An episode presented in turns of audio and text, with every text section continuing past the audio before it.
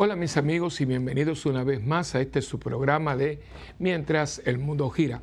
Como siempre para mí es un inmenso placer el estar aquí con ustedes y compartir todos estos temas de interés, por lo menos yo creo que sean de interés para ustedes porque son, son para mí y la gente con que yo convivo. Y yo siempre cuando están hablando, ay padre, que esto, lo otro, lo otro, digo, bueno, pues esto, los tengo ustedes presentes, ¿no?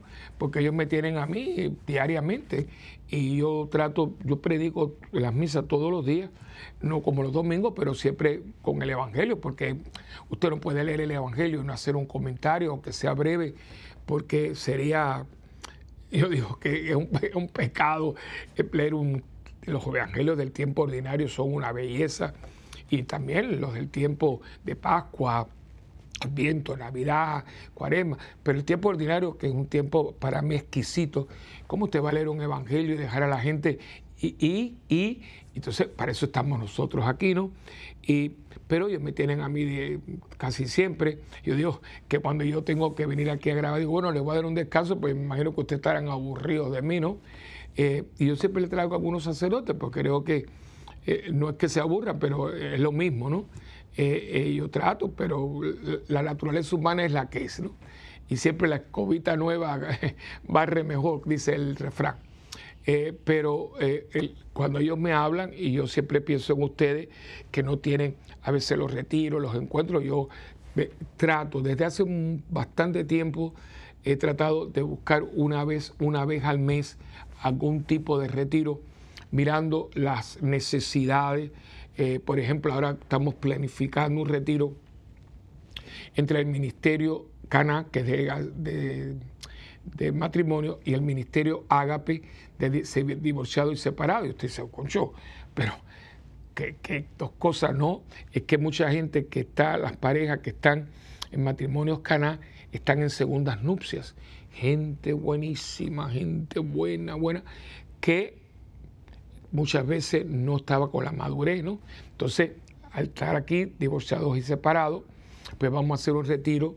Eh, voy a traer, con el favor de Dios, personas del tribunal, eh, la parte pastoral, la parte jurídica, canónica, y para dejar después establecido un proceso de, de anulación, ¿no? Para, para eso estamos, estamos esto, esto es parte de la sinodalidad, ¿no? Caminar juntos. Caminar juntos para apoyarnos, para sostenernos, para aliviarnos un poco la carga. Eh, aquí no es cuestión de que yo venga a misa, vengo a misa, Diosito y yo. No, no, no. Diosito yo y tú. O sea, Diosito yo y tú. Somos un cuerpo, somos una familia. Entonces, pues, eh, por eso, y mi familia extendida son ustedes. O sea, que todo para mí eh, lo que sería para un parro, yo tengo esto viene aquí y el aula sigue y les toca a ustedes. Por eso cuando yo vengo aquí, ellos cojo los temas y entonces los ponemos en orden y mi querida productora María Marisela Hasbun, ella pues le ponemos, ella le pone las gráficas, etcétera, y todo esto precisamente para que usted pueda eh, eh, disfrutar y, sobre todo eh, crecer, crecer con estos puntitos, yo le llamo una palabra muy jesuita, ¿no? Eh, puntos de reflexión, ayudarlo. Aquí tenemos que ayudarnos todos, hermanos, porque como ya les he dicho anteriormente, nos tocó un momento difícil y para podernos llevar la carga. Porque lo que yo oigo aquí, lo que tú me dices allá, lo que yo te digo mañana, Dice, ah, mira, espérate, yo escuché esto en un retiro, yo leí esto en una revista, yo estuve eh, en una conferencia. Tenemos que buscar que nuestras comunidades cristianas eh, produzcan material para nosotros y para la gente de buena voluntad que está buscando a Dios. Hay mucha gente, mucha gente. Si no fuera así, no habría gente leyendo las cartas del tarot, no habría espiritistas, no habría cartománticos, no habrían botánicas de santería, que eso ha proliferado de una manera grandísima. ¿Y por qué? Porque la gente está buscando. Y eso no es gratis, porque la consulta con el espiritista cuesta, todos los artículos que se venden en una botánica cuestan, el leerse las cartas cuestan, o sea, todo eso cuesta dinero, dinero y dinero, cuando Cristo es gratis. Los sacramentos son gratis, la confesión es gratis, la comunión es gratis. ¿por qué ir a buscar en un lugar donde tengo que pagar porque me dicen que esto y lo otro y que tengo que hacer aquello y me tengo que bañar con aquello? Que... Y aquí lo único que tú tienes que es aceptar a Jesucristo como tu Señor y Salvador, entregarte a Él, hacer una buena confesión, limpiar tu alma, limpiar tu mente de todo, restaurarte, renovarte en el Espíritu Santo y comerte a Cristo en palabra y en Eucaristía.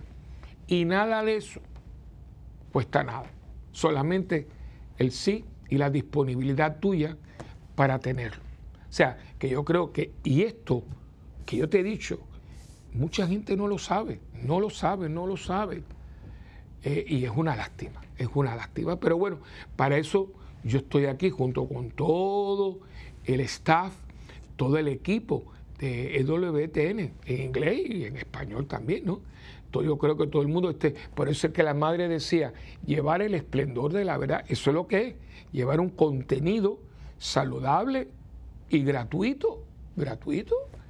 En la señal de EWTN se le da a toda la gente que quiera todos los cables. Si usted no lo tiene en el cable, pídalo porque EWTN la da gratis. La da gratis. Que no la quieran tener, esos problemas de ellos. Pero usted está pagando por un cable y, WTN se la da gratis. No sé por qué no quieran tenerla, pero bueno, eso le toca a usted con su compañía de cable, ¿no? Y por lo tanto, es por eso que estamos aquí para usted. Yo hago estos preámbulos porque me parece que son muy importantes para que usted vaya viendo, porque a veces aquí hay puntitos que es bueno que usted lo sepa, ¿no? Y ahora, como siempre, comenzamos nuestro programa con la oración al Espíritu Santo, que por cierto, yo se las debo. ¿Se acuerdan que hay una canción que se nos ha olvidado? Yo creo que a Marisela y a mí se nos ha olvidado. Muy bonita, muy bonita a ver si la ponemos en un programa próximo, con, cuando venga, ahora viene eh, quizás buen Pentecostés, ahí se la tenemos, vamos a decirle a, Mari, a, Mari, a Marisela, que a ver con una fotografía linda, presento quizás la fotografía esa tan linda de la pintura del Greco, que recibiendo el Espíritu Santo y mirando esa, esa bellísima estampa, tener la, canción de al Espíritu Santo, eh, a la oración, que canción. Eh, pero yo les debo a ustedes, y la verdad es, me da culpa que no le he cogido, porque esta oración es para ir despedazándola, o sea, empezar por, por, el Espíritu Santo, después amor del Padre el Hijo, tan, tan, tan, tan, y hay cosas, lo que debo callar, lo que debo decir, todo eso, eh, eh, yo, yo se lo debo, pero llegará su tiempo, paciencia, pero llegará. Todo llega para el que sabe esperar. Así que vamos ahora a recitar, a, rezar juntos la oración al Espíritu Santo. En nombre del Padre, del Hijo y del Espíritu Santo. Amén. Oh Espíritu Santo, amor del Padre y del Hijo, inspírame siempre lo que debo pensar, lo que debo decir, cómo debo decirlo, lo que debo callar, lo que debo escribir, cómo debo actuar, lo que debo hacer para procurar tu gloria en bien de las almas y de mi propia santificación. Espíritu Santo, ilumina mi entendimiento y fortifica mi voluntad. Dame agudeza para entender, capacidad para retener, método y facultad para aprender. Sutileza para interpretar, gracia y eficacia para hablar. Dame acierto para empezar, dirección al progresar y perfección en el acabar Amén. María, Madre del Buen Consejo, ruega por nosotros que así sea, en el nombre del Padre, del Hijo y del Espíritu Santo. Amén. Bien, hoy eh, he querido eh, poner un programa con un nombrecito que, me vino a la mente eh, y le puse, y si fuese yo.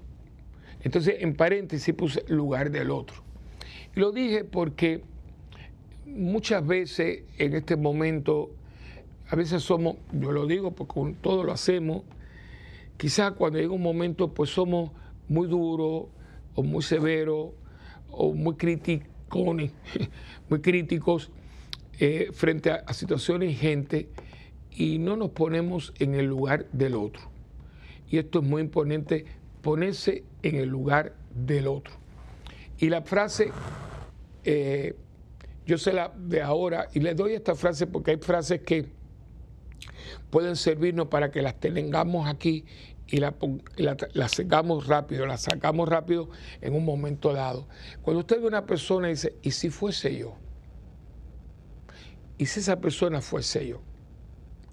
Y nos ayuda mucho a callar, a no criticar tanto, a no sus juicios temerarios, porque yo les hablo de mi experiencia de sacerdote de 48 años, eh, y muchas veces las cosas no son tan, no son tan, no que no sean tan claras, yo diría que, que no son tan fáciles como uno cree, ¿no? Eh, tengo tantas anécdotas, hay dos o tres gente atrás de mí que, que padre, escribe un libro, escribe un libro. No, es que, bueno, no tengo una persona que me ayude, porque si escribo el libro me gustaría, claro, un libro de de 48 años sacerdote tendría que ser en varios tomos, ¿no? Eh, pero yo quisiera siempre, si yo escribiera algo que no en este momento ni lo tengo en la mente, eh, es las veces que yo me he equivocado. Y muchas veces no es que lo haya verbalizado, no es que yo, pero mental, mentalmente. Es por eso uno de los pecados de pensamiento, ¿no? Lo que uno piensa. Y a veces uno hace conjetura. Uno piensa algo y uno después dice, ay, no, no era lo que yo estaba pensando. ¿Por qué? Porque no todo lo que brilla es oro. Y las apariencias engañan. Fíjense los, los refranes, eso, ¿eh? Viejos, pero uy, qué sabio. Las apariencias engañan. Porque les voy a hacer una anécdota, de las de las muchas que yo tengo. Tengo una amiga mía, ya, ya de muchos años, ¿no? ella en un momento dado, ella de hecho es religiosa, carmelita, descalza, ella eh, en un momento dado, ella, enfermera eh, graduada de, sala de emergencia, y en un momento dado eh, descubre su vocación al Carmelo. quería, descubre que ella tiene un llamado para ser religiosa de clausura según la espiritualidad de Teresa de Ávila. Y entonces pues se acercó a las carmelitas, ella fue, fue hablando una, una amistad, empezó a ayudarla y demás.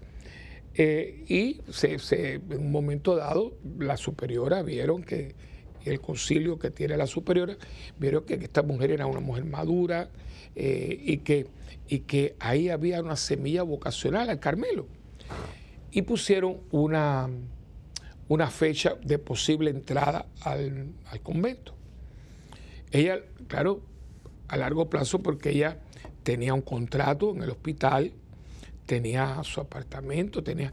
Y poquito a poco ella fue deshaciéndose de todo. Y una de las primeras cosas que hizo fue eh, vender su coche, ¿no? Se le dio la oportunidad y lo vendió. Claro, la otra cosa era que ella siempre alternaba turno, ¿no? Por mañana, por la noche. Y las enfermeras, especialmente las casadas, siempre están tratando de tener el turno, por lo menos de, madrugada en adelante, porque tener hijos y esposo y estar siempre por la noche o de siete días, dos o tres, mm, pone mucha presión en la relación matrimonial y, sobre todo cuando uno tiene niños, ¿no? Entonces ella hizo algo muy noble, ¿no? Ya que tenía vocación al Carmel, le dijo a las compañeras, miren, yo estoy libre en las noches. Eh, y como ella tenía un poquito de confianza, no era un secreto, era un secreto en el sentido de que ella no quería que todo el mundo, pero eso tampoco era un secreto de Estado, ¿no? Se le mire, yo tengo esta realidad, las que tengan noche, no se preocupen, yo las cojo, si yo voy a estar en la casa. Pero ella tenía que, que buscarla. O sea, entonces, algunas veces pasaba algún doctor, algún enfermero y la llevaba y la traía otro por la mañana, pues tenía un turno, ¿no? Ella me contaba con mucho dolor, porque ella eh, vivía ahí, esa es la casa de sus papás, ella, se crió en ese barrio, ¿no? En esa parte de la ciudad. Eh, no fue Puerto Rico, esto no es Puerto Rico. Eh, entonces ella me dice, me dio un dolor, porque claro, imagínese una mujer muy bonita, relativamente joven, tres y pico de años. Eh, ahora ya no tiene, la, traen, la llevan, hombres que vienen, hombres que van. ¿Y qué pasó? ¿Qué, qué, qué comentó gente que la vio nacer, gente que la vio allí? Eh? Esta muchacha está en prostitución, están malos pasos. A veces no queremos llegar a tan, ser tan crudo, no, malos pasos, ¿no? Y ella me decía, nadie se me acercó, Willy, nadie se me acercó. Nadie me dijo, porque vos suponga que yo estuviera en eso. Era mi gente, me vio crecer. Aquí, todo el mundo ahí, mi gente va a la iglesia, tanto la cristiana católica como no católica, ya había, pero todos éramos cristianos por allí, gente buena.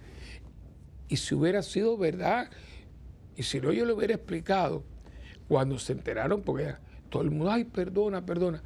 Sí, pero ya, ya, ya, ya lo pensaste. Y se hicieron comentarios. Nos equivocamos. ¿Por qué? Porque en vez de ir a, la fuente, haber hablado, como dice Pablo, vete al hermano, si es, algo, pues eh, corrígelo, la corrección fraterna. No hacemos conjeturas, porque yo, yo no, no, no, no, he hecho esto. Ven tú para acá y yo voy para allá. Ponerme en tus zapatos, como dice, no, no lo hacemos. Y fíjese que así todo. Usted ve los programas de televisión, eh, estas discusiones políticas si hay corrupción, claro que hay corrupción y, hay robo y malversación de fondos, pero dice, ¿qué pasó ahí? Y fíjense que yo pensando un poquito, digo, eso no es lo que hace Dios. Porque no es que Dios se ponga mis zapatos, eso, eso no es. Pero es que Dios me entiende. Él, tiene que entender porque esa paciencia, claro, Dios, la paciencia de Dios no tiene límite, porque Dios es infinito en todo. Pero Dios nos entiende. Por eso todavía estamos aquí. Y todavía el eco de las palabras de la cruz, a mí esa, esa palabra, eh, Padre, perdónalos porque no saben lo que hacen. Para decir eso, Jesús tuvo que entrar en, el entendimiento de quién era esa gente que estaba allí y los que íbamos a venir después de ellos. no se crea que eso fue para los que estaban allí, los soldados romanos, la turba, eh, los sacerdotes. No, no, no, no, no, no, no, momentito, no, no, no. Eran ellos. Pero estábamos allí también los que íbamos a venir después de ellos. Y como veían que tenían una, vista tan cortita, eh, tan poca para, para entender lo que estaba sucediendo, lo que había sucedido por tres años delante de ellos, Padre, perdónalos porque esta gente no da más. Y no da más. Y eso cuando uno trata de, de adquirir, Señor, ayúdame a ver a fulano como tú lo ves. Ayuda mucho la oración, a, mí me ayuda mucho, porque a veces eh, por conocimiento, por experiencia, por tiempo, por lo que uno tenga como persona, a veces uno sin darse cuenta juzga. Yo lo he hecho. Y yo le pido perdón a Dios, ¿no? Y digo, Dios mío, perdóname. Y muchas veces es como pángara, dice, ves que no era así, que aquí hay algo más. Eh, eh, y eso usted lo ve constantemente, constantemente. No es que uno se vuelva relativista, porque los relativos ven que no hay nada que no, no, no. Lo malo es malo, lo malo es malo, lo bueno es bueno. Pero dentro de esa maldad, ¿qué sucedió para que la persona llegara ahí? Cuando uno visita la cárcel, yo tuve una oportunidad, tuvimos un ministerio muy bonito en la parroquia. Ahora el servicio de corrección ha cambiado, porque el otro día le pregunté a uno de los muchachos eh, que él era muy, muy asido, muy responsable. Teníamos un grupo muy bueno que visitaba la cárcel todos los miércoles, los domingos, muy, muy bueno, muy bueno. Pero eh, con la cuestión del COVID, porque aquí el COVID lo han cogido para todo y ahora tengo entendido que no se puede, que ya no es lo mismo. Eh, pero yo estuve, yo fui, yo, eh, el grupo tenía, ellos llevaban todo, a veces se celebraba la misa, yo bauticé allí, pedí primera comunión y teníamos una interrelación. Tanto fue así que ellos, a las convivencias de las cuales yo les he hablado, obtuvimos permiso, eso fue en otro gobierno, eh, de, servicio de corrección, para llevar como treinta y pico, cuarenta que se sentaban adelante. Y eso fue, mire hermano, de una, de, una bendición, no solamente para ellos, sino ellos para nosotros. Eso fue, una vez estaba el nuncio, el arzobispo Colo, que hoy es un gran hombre, le recuerdo con mucho cariño, él fue dos o tres veces y una vez vino, ellos lo saludaron. Esos hombres, esos hombres lloraban, lloraban y no eran presos de chuchería. ¿eh? Y fue algo tan hermoso. Él ahora está en denuncio en Irlanda, que Dios lo bendiga.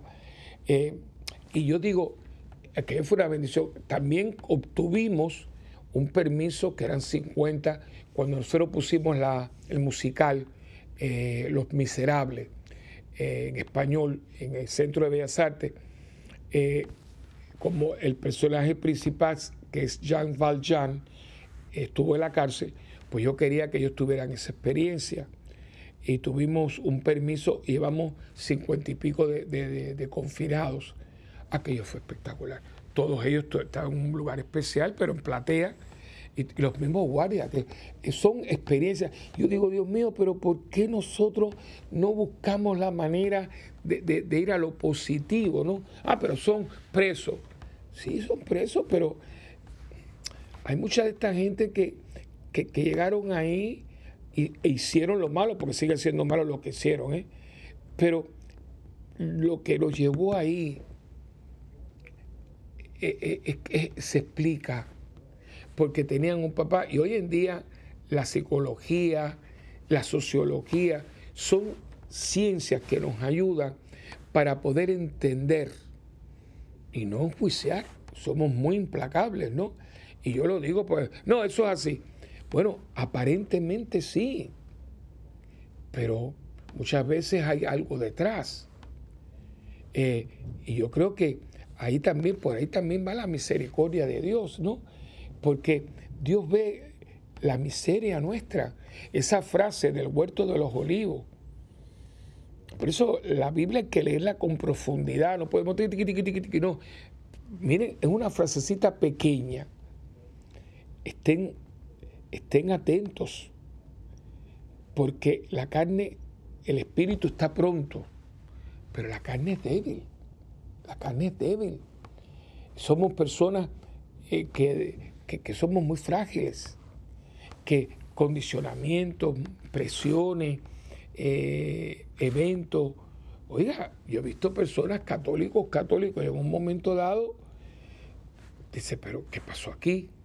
Que no, lo que sucedió era mucho más para de, lo que él estaba preparado para recibir. Que entonces nosotros podemos venir con cosas que hacen no tienes que poner de tu parte. Oye, si no pusiera de su parte, se hubiera suicidado, pues, pero no da más.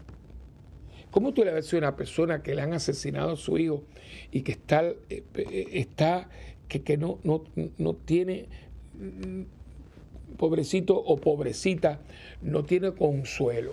No, no tienes que poner de tu parte. Oye, oye, que, que pobrecita no puede más y se requiere una acción divina. Entre las cosas que yo siempre me gusta traerle anécdotas, no cuentos, ¿eh? yo no soy cuentista, me gusta contarle cuentos a mis nenes, a mis chiquitines, mis sobrinos nietos, que yo les encanta, que yo les hable de esto, de las biciclistas, la cuestión que yo les invento ahí cuentos, pues ya se lo saben todos, entonces tengo que inventar unos personajes. Pero con ustedes, con los hermanos, es una falta de respeto. Yo les traigo anécdotas porque o las he leído o me pase porque por muy tonto y muy eh, ignorante que yo sea, en 48 horas, en 48 años, con dirección espiritual y todo, con, que no he oído, que no he visto, cosas que, que, me han hecho venir aquí a ustedes y compartir esto que estoy compartiendo, porque esto sí es parte de mis estudios, parte de mi conocimiento, de mi lectura y de mi, educación continuada. Pero mucho de esto, casi ahí, uno al lado del otro, van unos tiempos de, de experiencia, de que cuando alguien viene en dirección espiritual, que viene a abrirme el corazón, yo hago así y me, meto dentro de esa persona y se lo puedo decir como que estoy aquí. Yo ni qué, qué, celular ni nada. le digo a la oficina, no me interrumpan. No me interrumpan. Y son muy, muy serios, ¿no? Eh, porque yo traigo una mesa, la persona está allí, yo estoy aquí, y ahora más por el COVID, una distancia, pero siempre lo he tenido. Y yo hago así, siento, y todo mi sentido entran en esa persona porque yo sé la seriedad, la intensidad, la confianza, la confianza que la persona está teniendo y sobre todo eh, el, esfuerzo, porque oiga, abrirse y a veces que la persona lo que te saca es fuerte, pero sacarse, yo tengo que ser, yo trato eso hermano como, como sagrado, como sagrado. Por eso eso se mantiene en algo que se llama sigilo sacramental. Claro, eso es del sacramento de la confesión, pero la dirección espiritual está por ahí muy cerquita, ¿eh? Como eso se trata con un médico, hay un secreto profesional. Y eso es que, bueno, y en el, caso del sacerdote de la confesión, se, se, guarda con, con la vida, con la vida. Entonces yo entro y digo, ponte allí, ponte allí, cuando esta persona te dice llorando, padre, porque yo hice tal cosa, a veces son fuertes, ¿no? La persona ha salido, se ha hecho violencia para, porque tiene miedo, porque, que, bueno, mira, el padre que tiene una idea mía y rompe toda esa barrera y esos miedos infundados. Y, con, una, una cosa, aquí estoy yo. Y yo, Dios lo sabe, porque Él ha pedido mucha esa gracia. Yo qué bueno, qué sincero, qué humilde. Toda esta dinámica para que, para que la persona sienta el abrazo de Dios. Entonces, pero a mí me ha ayudado mucho y si yo estuviera allí. Lo hubiera hecho. La pregunta es, ¿yo hubiera dicho eso? ¿Yo hubiera revelado eso? Hay mucha gente que no lo hubiera hecho. Y ya, y ya en sí te tiene que abrir a, la persona, si es un terapista, si es un, médico, si es un sacerdote, mucho más, ¿no? Pero creo que por ahí va la cosa y ayuda mucho a ponernos en los zapatos del otro, ¿no? Y eso le estaba hablando yo que cuando hablaba con, es una lástima que eso ya no se da, es porque eh, esos presos cuando fueron a ver los miserables o cuando venían a las convivencias, aquello era y yo decía, ¿qué habrá traído? Entonces hablaban conmigo a veces. Padre, mire, es que yo me acuerdo que algunos, yo fui monaguillo. Dice, ¿qué pasó, mijo? Ay, aquí, la, acá. Eso algunas de esas personas vivían en residenciales públicos y eso está lleno de, de puntos de droga, hay una presión de grupo enorme y salir de allí eso es casi un milagro. Entonces, el hombre y sus circunstancias, ¿no? Entonces es muy importante que uno no sea tan y sea un poquito más de Dios. Entonces ayuda mucho en la espiritualidad, en la oración, Señor, que lo pueda ver como tú lo ves. Pero vamos a un pequeñito receso y venimos enseguida con la segunda parte de este programa de Mientras el mundo gira.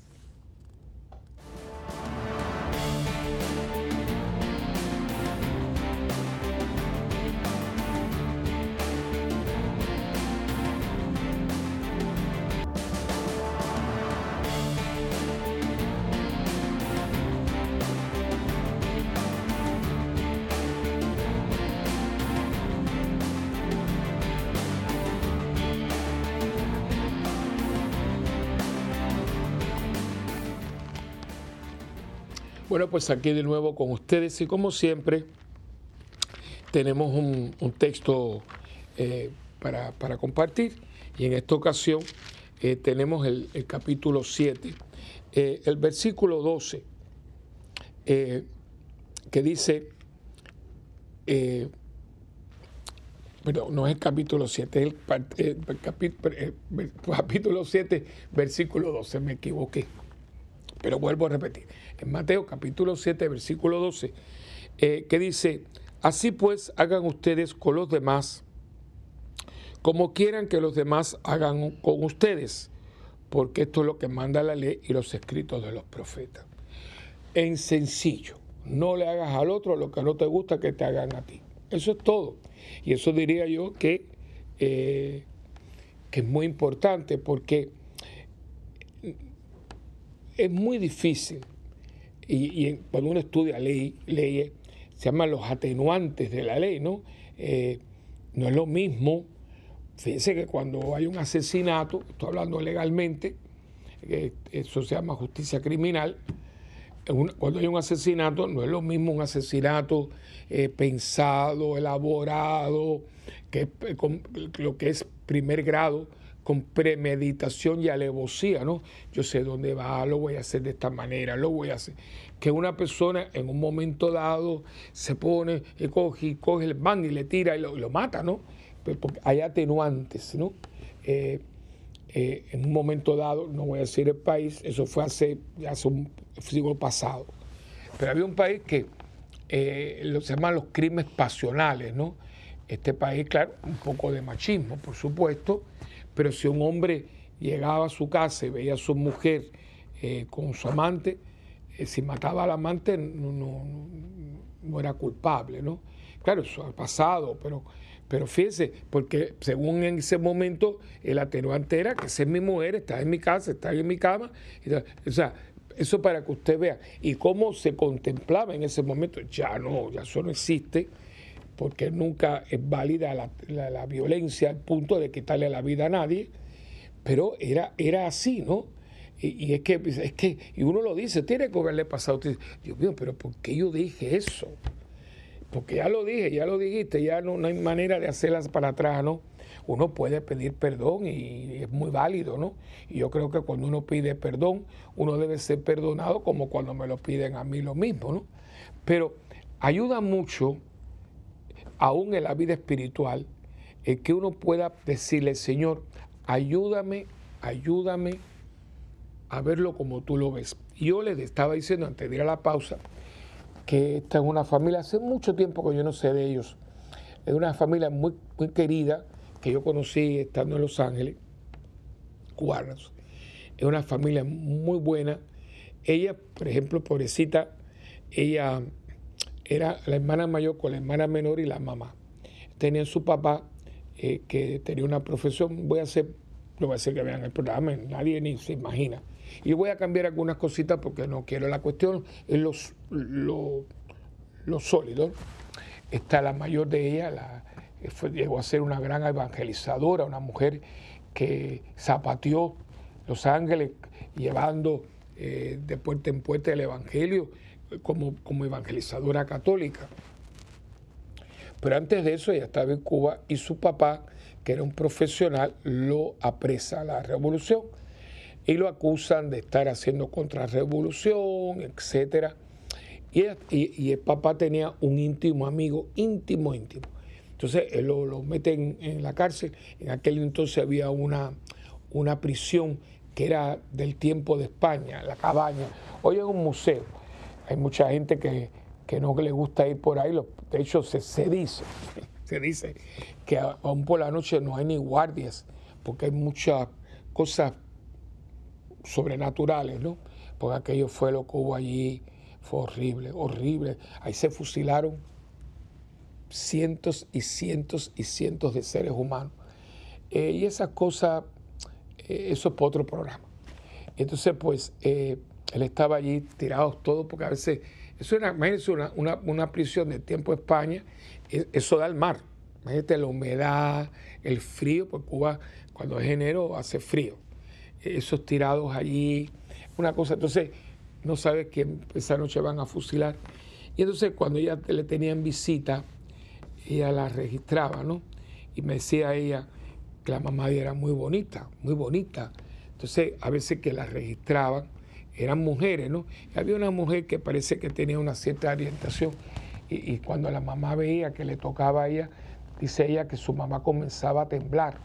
Entonces ella le decía, mami, ponte detrás de mí y ella se dejaba. Ese padre, yo me decía, pero que se lo hicieran, para que se lo hicieran a mi mamá, que me lo hicieran a mí. Entonces entraban y el papá siempre le decía, dile a fulano, no voy a decir como él le decía a su amigo, dile a fulano esto, esto y esto, dile a fulano, que era su, él es como yo, no tengan miedo. La cuestión es que ellos van a juicio, el abogado defensor, hasta que entonces la fiscalía trae un, un testigo estrella. Y cuando sale el testigo estrella, era el amigo de su papá. Y empezó a cantar, porque era, era un doble, un agente doble. Claro, lo, condena a fusilamiento, pero entonces el, abogado pide una, eh, una apelación, apela. Entonces el juez dice, bueno, nos vemos aquí a las 4 de la tarde. Ellas se fueron, imagínate, la mamá destruida, ella tenía una hermanita que tenía, ella tenía como 14, 15 años, la tenía como 10 o algo así. Y entonces eh, vinieron a las 4 y cuando llegan a las 4 el tribunal está cerrado. Entonces, dice, ¿cómo está cerrado? Entonces le explican, dice, ¿qué es lo que ustedes quieren? Había un guardia ahí. No, que hombre, no, esa gente ya se lo llevaron, ya están fusilados. ¿Pero dónde? No, no, no, lo tiraron en una fosa común. Ella me cuenta a mí que después de muchos años, ya ella sanada, eh, ella fue a Cuba y pagó y todo para ver y, encontró porque el papá tenía dientes de oro y pudo enterrarlo, pobrecita. Pero ¿qué pasa? Que ella, cuando sale de esto, su papá fusilado, no pudieron enterrarlo, ella cogió un odio que era un odio que dice, padre, a mí me consumía. Yo lo que pensaba, yo lo que quería era que el amigo de mi papá, fulano, tuviera, tuviera varios hijos, para que cuando yo lo matara, oigan esto, él, sintiera algo de lo que yo, mi hermana y mi mamá, de hecho la mamá de ella se enfermó de los nervios tal que cuando ya salieron de Cuba y se fueron para Estados Unidos, a la mamá la incapacitaron, la incapacitaron totalmente por los nervios, para que eso te lo den una mujer, porque se destruyó, se destruyó. Y entonces ella vivía en una mujer muy, se volvió muy dura. Y entonces ella, nada, se, metió en la santería, bueno, muy triste. Y entonces ella, había una muchacha, también cubana, que estaba trabajando en Mazatlán y estaba allí evangelizando y empezó a mira, vente a un, a un seminario de vida, vente aquí. No, que no, que hasta un día le digo, mira, yo, yo voy a ir para que tú no me fastidies más, etcétera. Y fue. Y, dice, padre, cuando el primer persona, la primera persona, era un muchacho joven, eh, muy sencillo, pero ese muchacho tenía un, Dios tan vivo y ese muchacho comenzó a hablar del amor de Dios yo me fui, bueno, cuando terminó yo me fui para un jardín, yo perdí las pestañas porque yo era llora y llora y llora. Y yo pude visualizar, mira que yo pude visualizar a mi papá, pude visualizar a ese amigo y yo los perdoné. Y ella, ella daba este testimonio. Claro, ella le quedó el carácter fuerte, pero no de odio ni nada. Se mantuvo, pues claro, eh, todo queda, deja su, su su rasgos, ¿no? Pero una mujer que ya podía hablar esto y daba su testimonio, ¿entiendes? Entonces, cuando uno va viendo todo esto y dice, bueno, pero si yo la hubiera conocido ella, pero está, mira, metida en santería, mira cómo habla, míralo, era, era una muchacha, tenía una, una lengua que te disparaba a matar, pero, y muy sarcástica, pero mira todo el bagaje, tenía 14, 15 años fue víctima de la brutalidad de un gobierno que hace 62 años todavía tenemos y todavía están matando gente y todavía hay gente en las cárceles y nadie dice nada, a nadie le importa, ¿no? Entonces, eso usted lo endurece. Y cuando usted se endurece, hermano, usted hace y dice cosas que son muy lamentables y a veces uno dice, pero ¿por qué yo soy así? Porque hay cosas que te han endurecido y nosotros que estamos del otro lado, De hecho, cuando uno tiene a un psicólogo, un psiquiatra, y uno empieza a hablar, y dice, mire, frente a esta situación, usted no busque cambiar la persona, cambie usted. ¿Qué significa? Que yo trate de, de entenderla, porque hay personas que en este momento de su vida no van a cambiar, no las van a cambiar. Entonces, ¿qué podemos hacer? Porque si nosotros estamos pico a pico, lo que es lo que está pasando hoy, que es lo que está pasando hoy, y nos pasa todo, porque esto, hermano, si no lo entendemos así, nos vamos a atascar, nos vamos a atascar, y como cristianos católicos, yo lo digo por experiencia, uno, ah, no, pero y no, yo no sé, yo no quiero polarizarme, yo no quiero polarizarme. Y tengo situaciones en mi vida, condicionamientos en mi vida, que cuando hay cosas me llevan, no, espérate un momento, ¿quién es esta persona? Vamos a tenerlo. Y vuelvo a cuidar, cuidado, porque la línea es muy tenue para relativizar. No, esto está mal, esto se hizo, esto es malo. Pero ¿por qué lo hizo? Y pedirle a Dios, bendito sea Dios, Señor, mira, hay una película que yo creo que yo les hablé hace tiempo ya, em, eh, que fue película cubana, se llama Parados. Eh, una película muy fuerte. Y esto pasó, esto pasó eh, en la cabaña con presos. bueno, de hecho fueron 14 presos políticos que aparecen al final de la película.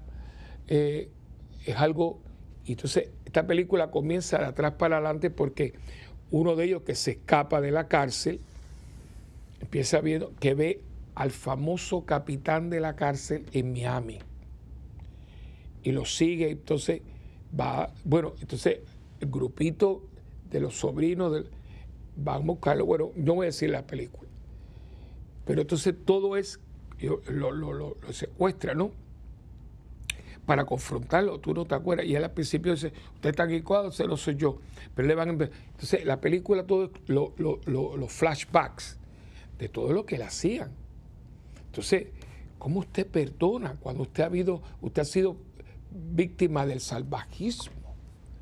Y es que este momento es lo que está pasando en el mundo, ¿no?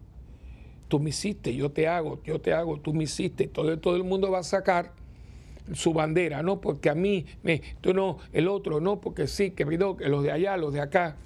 Y el cristiano hace un esfuerzo, hacemos un esfuerzo, no por nosotros mismos, porque somos de carne y hueso como todo el mundo, pero tratamos de integrar a toda esta dinámica humana donde nos estamos haciendo tanto daño, tanto daño, donde nos estamos hiriendo tan profundamente donde estamos levantando tantas barreras, donde nos estamos eh, a veces matando, prácticamente matando física o espiritualmente, ah, metemos la ecuación de Jesús.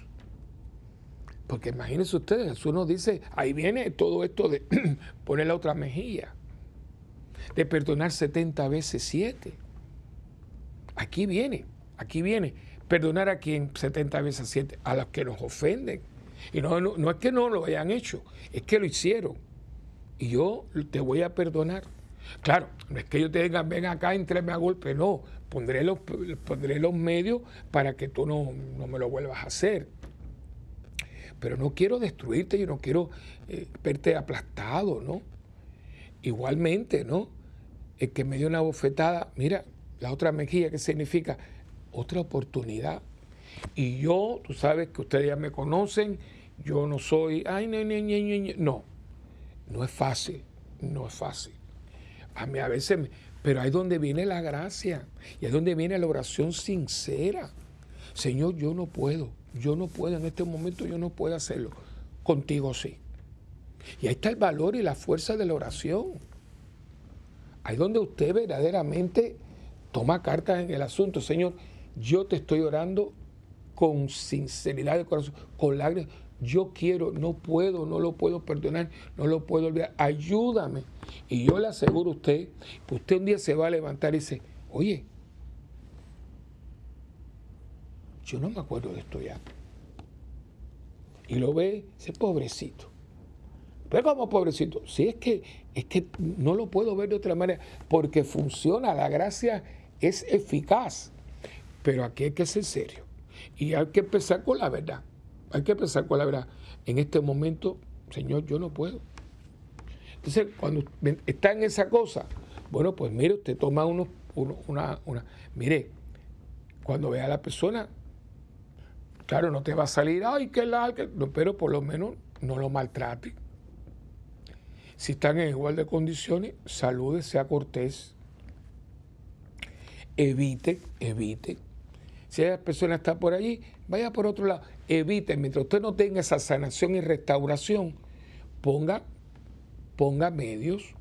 Mira, yo no quiero verlo porque me, trae malos recuerdos. Pues entonces, bueno, me voy y se va y se pone y se va para otro lado y, eh, vuelve a otra cosa. O sea, humanamente yo pongo los medios.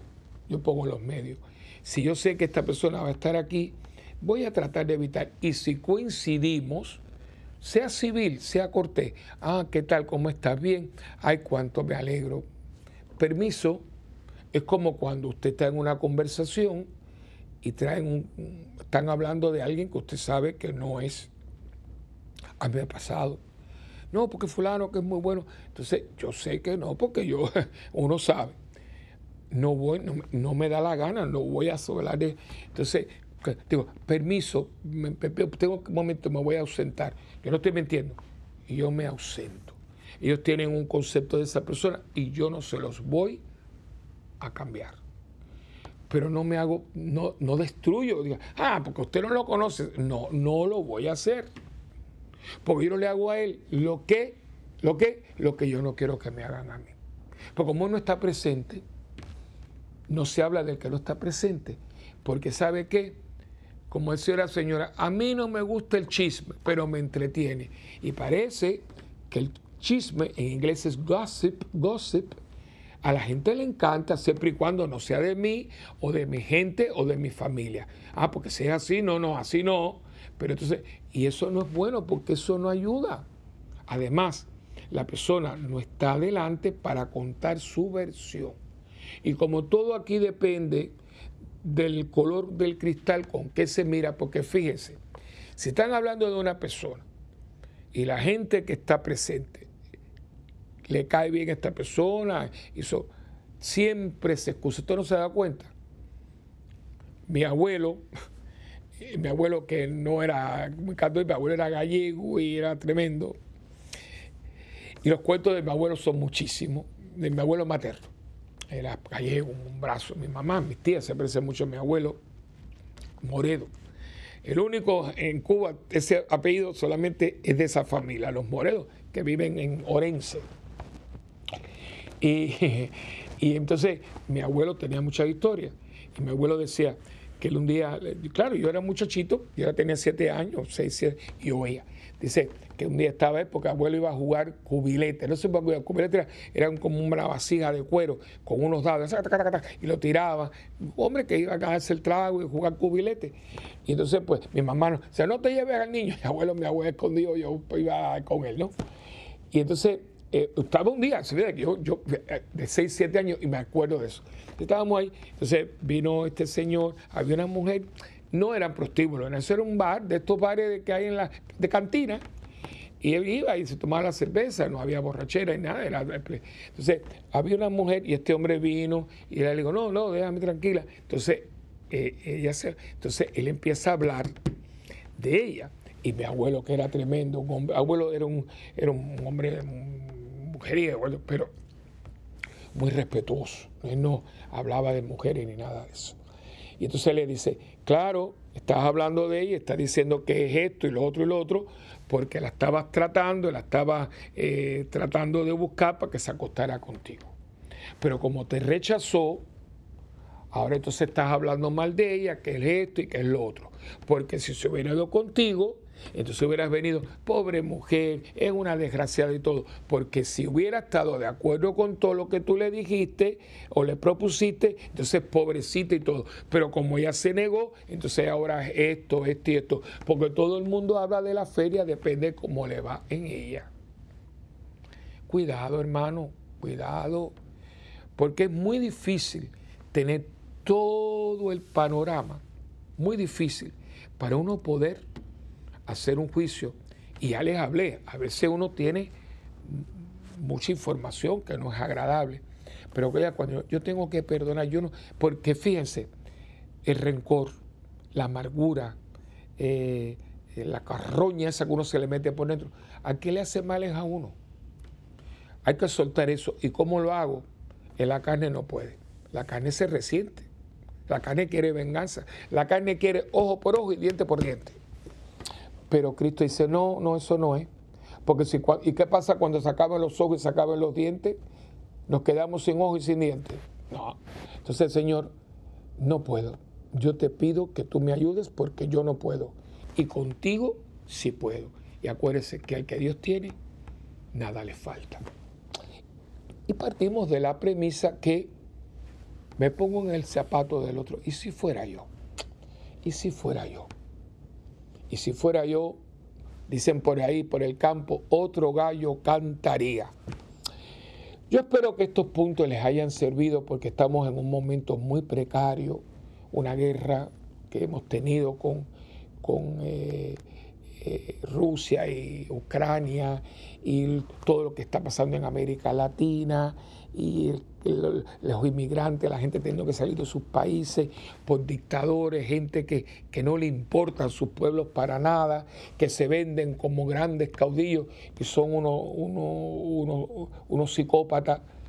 Pero tenemos que pedirle a Dios que yo pueda verlo con sus ojos y pensar como Él lo piensa y perdonar como Él lo perdona. Porque al fin y al cabo somos discípulos de alguien que nadie entendió, sin embargo era Dios a quien estábamos matando y cuando lo estábamos matando, Él en vez de pedir venganza para los que estábamos haciendo eso, dijo, Padre, perdónalos porque no saben lo que hacen. Señor, como dice una canción de un gran hijo espiritual, Jorge Enrique del Rivero, yo quiero ser como tú, porque en ti se encuentra la fuente de la verdadera felicidad, del verdadero gozo y de la verdadera paz. Bueno, hemos llegado al final de este programa. Eh, como siempre ustedes saben, para mí, y bueno, para todos, es muy importante saber de ustedes si esto les ayuda, eh, porque esto es un tú a tú, esto es un, un, programa que tuve una vez que sea de tú a tú con Padre Willy, que todavía existe, ¿no? En otra, en otra entidad. Y eh, es muy importante porque yo no me la doy de nada. Yo no soy ni comunicador, ni soy relacionista público, ni soy periodista, ni nada.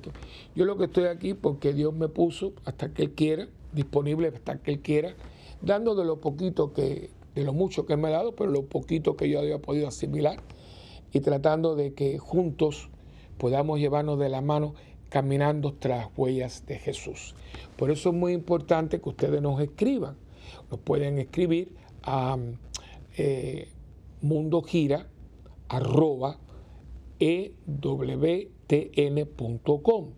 y también pues puede visitar nuestra página web donde encontrará toda nuestra información sobre la parroquia. Acuérdense que ya les dije, tenemos eh, cámara nueva, tenemos los retiros, tenemos todo eh, para que usted pueda estar al tanto, pero nosotros tenemos retiros casi todos los meses. También tenemos, eh, los grabamos si usted los quiere después obtener porque aquí estamos, lo que tenemos, como digo, aquí lo que tenemos es un poquito de arroz con huevo frito, pero mira, es comida y si tengo huevo lo picamos a la mata, yo te doy un poquito de la yema, tú lo coges con el arroz y los dos comemos un poquito de arroz con huevo frito, pero comemos, ¿no? Así que lo poquito que se tiene es eh, para todos, ¿no? Así que, y todos para visitar nuestra, eh, nuestra mm, página, pues es www.parroquiasantabernardita.org o en YouTube, Santa Bernardita TV, que es donde usted lo ve todo. También puede llamar a la parroquia Santa Bernardita al 787-762-0375 y también en nuestra página de Facebook, facebook.com, raya Padre Willy. Así que acuérdense que usted y yo tenemos una, una alianza muy importante y más como lo que, lo que estamos compartiendo. O sea, eh, lloro por ustedes y eso usted téngalo, pero muy, y ustedes me, mi hijo, yo se lo pongo, se lo doy a mi secretario y lo ponemos en la libreta y si usted está viendo la misa, usted ve que ponemos fulano, fulano y fulano y tenemos hasta novenario eh, para las personas que han transitado a la eternidad. También yo oro por ustedes y espero que ustedes oren por mí, porque oiga, yo tengo todas las oraciones que ustedes puedan para que yo siga siendo fiel hasta el final, hasta el final, que a veces uno le tiemblan las piernas, pero eh, la cuestión es que uno se tiemble, pero que no se caiga. Y dependo de sus oraciones y sé que oran por mí, no dejen de hacerlo. Y juntos, mire, por el mundo, que tanta necesidad tiene de un encuentro con el Dios vivo. Así que cuídense mucho, que Dios me los proteja, me los ampare, que derrame múltiples bendiciones y sanaciones sobre ustedes y los suyos. Y que el Dios de la vida me los, me los proteja y me los bendiga en el nombre del Padre, del Hijo y del Espíritu Santo. Amén. Y hasta la próxima. ¿Dónde? ¿Cómo? ¿Cuándo? Pues mire, mientras el mundo gira. Que Dios los bendiga y hasta la próxima.